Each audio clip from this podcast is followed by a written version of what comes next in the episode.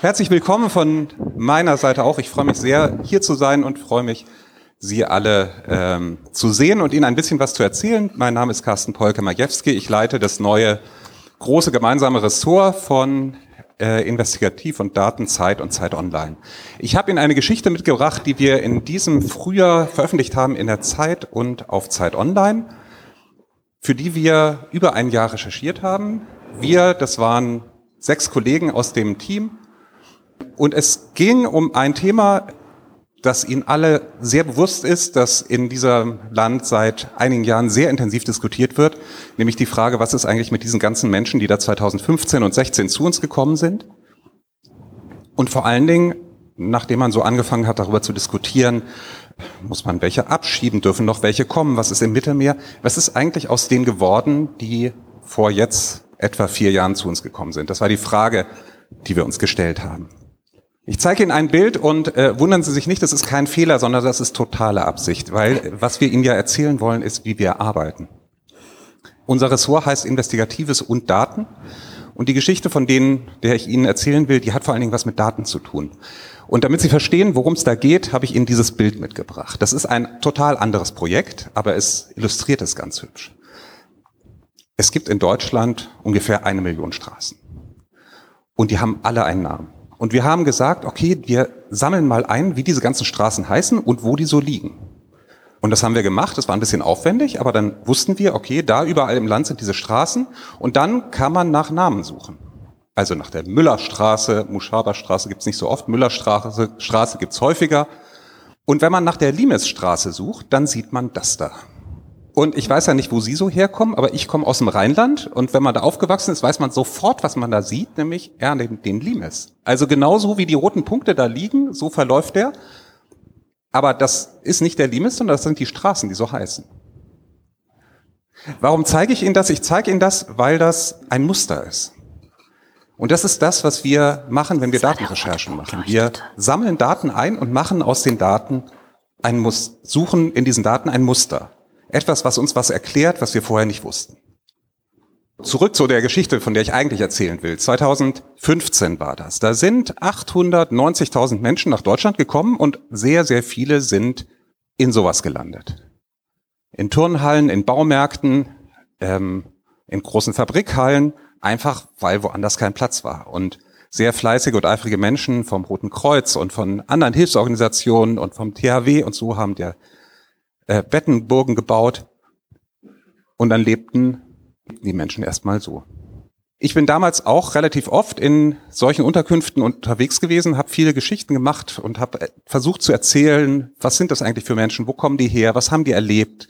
Jetzt sind aber ja vier Jahre vergangen seitdem. Und die Frage, die sich uns ja tatsächlich stellt, ist, was ist nun aus denen geworden? Ist das, wir schaffen das von damals, ist das eigentlich heute ein, wir haben es geschafft geworden?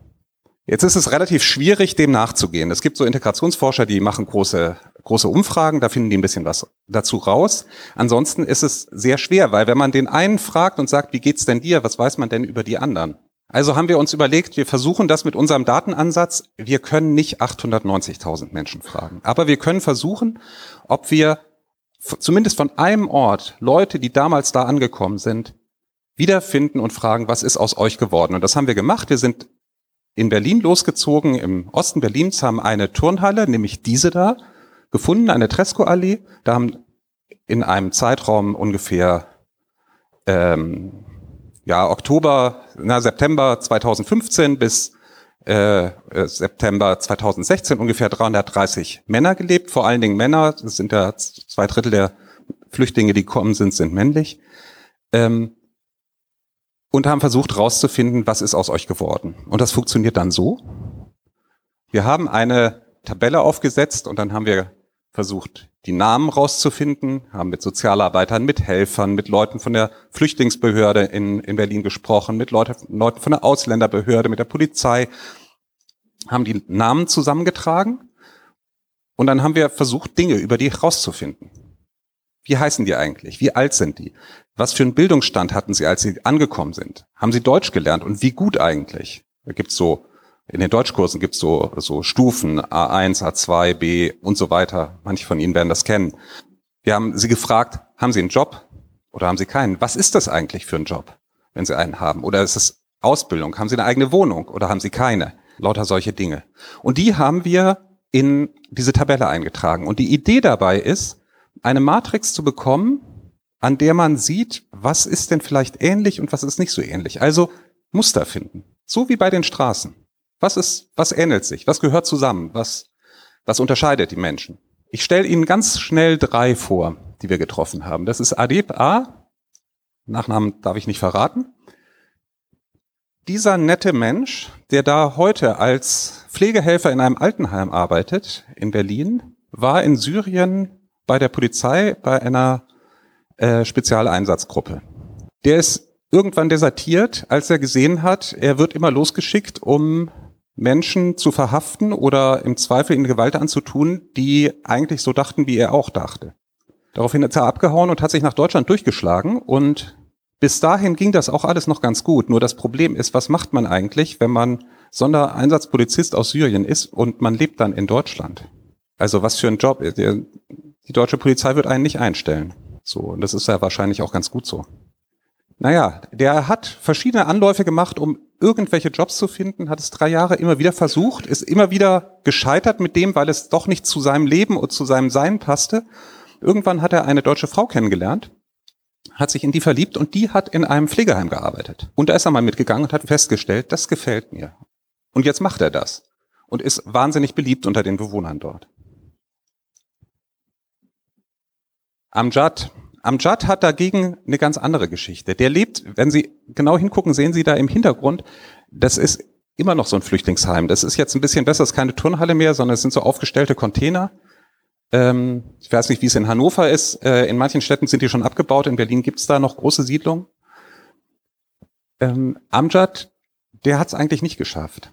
Der hat eine Biografie, die, der, der war schon Flüchtling, bevor er überhaupt geboren wurde.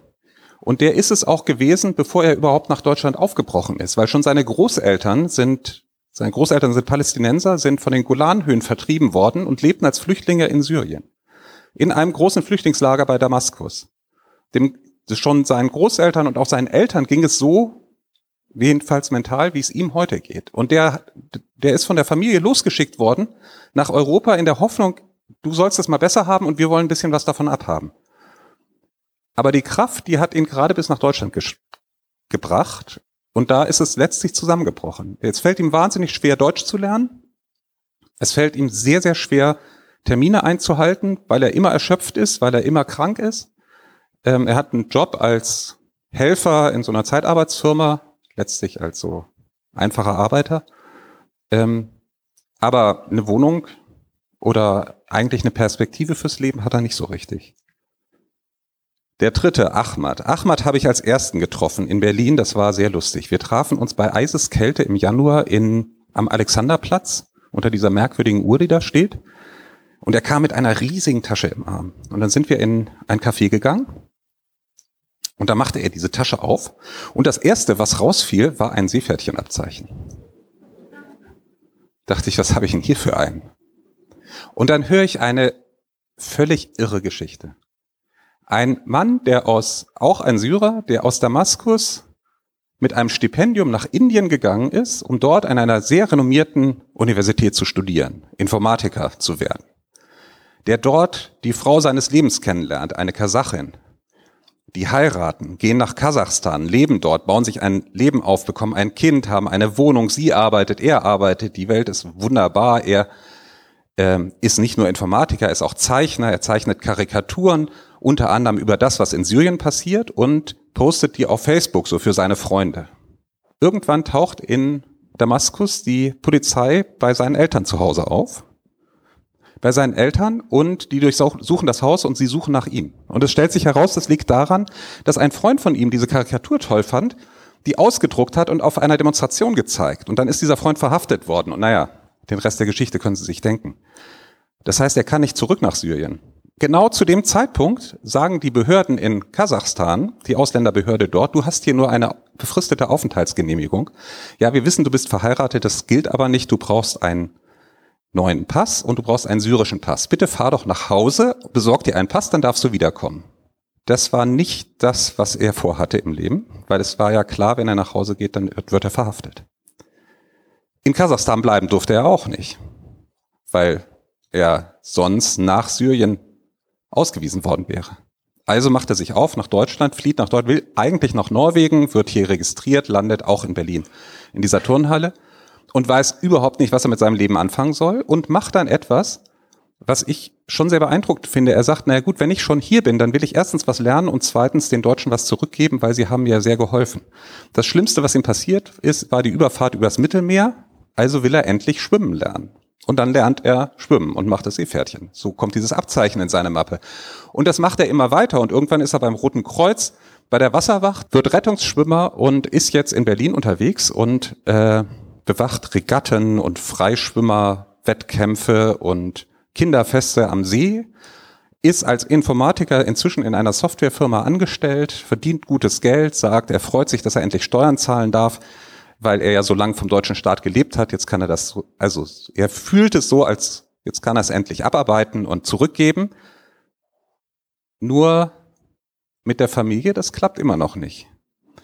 Weil seine Frau und sein Sohn, die leben ja in einem sicheren Drittstaat. Sogar mit der Staatsbürgerschaft dort. Die dürfen nach Deutschland nur mit einem Touristenvisum einreisen und spätestens nach drei Monaten müssen sie wieder raus. Und er kann nicht zurück. Drei sehr unterschiedliche Geschichten. Und jetzt sitzen sie da und sagen, na gut, jetzt hat der Polke Majewski irgendwie da erzählt und erzählt uns vorher was von Straßennamen und irgendwelchen Mustern und nachher so einzelnen Geschichten und die sind doch total unterschiedlich und das stimmt natürlich auch. Das Besondere ist aber, nochmal eine Erinnerung an diese Tabelle, diese unscharfe, die ich Ihnen gezeigt habe. Wenn man da drauf guckt und versucht zu sortieren, wer erlebt eigentlich was, dann stellt man fest, es gibt eben doch Muster.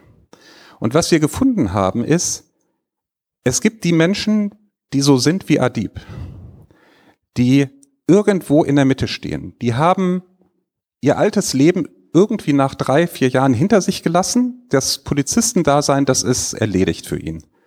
Die sind aber auch noch nicht so ganz da. Also die, die wissen, ich bin hier, ich bin hier ein Pflegehelfer. Das, ich meine, der Kerl ist 26 Jahre alt, das macht er nicht, bis er 65 ist. Ja, aber das steht so genau an der Kante und man weiß nicht so genau, was wird's draus. Also kriegt er die Kurve und wird richtig Teil unserer Gesellschaft erfolgreich, verheiratet seine Freundin, baut ein Haus, wird Ingenieur, ich weiß es nicht, was man sich so vorstellt, oder schafft das doch nicht, frustriert sie ihn irgendwann dann doch. Das ist so die Mittelgruppe. Und dann gibt's nach unten die Leute wie, wie Amjad, die die Kraft nicht haben und wo klar ist, denen werden wir noch ganz schön lange helfen müssen. Und es gibt die anderen, wie Ahmad, den letzten, den Rettungsschwimmer, die erreichen enorm viel und die helfen richtig diesem Land. Haben die auch was gemeinsam? Die haben total was gemeinsam. Die haben nämlich einen unglaublichen Kampf mit der deutschen Bürokratie zu führen. Und das sieht man, ich finde, bei der letzten Geschichte am besten. Wenn man sich vorstellt, wir können einen, also ich, ich bin ja ganz lange Redakteur nur von Zeit Online gewesen.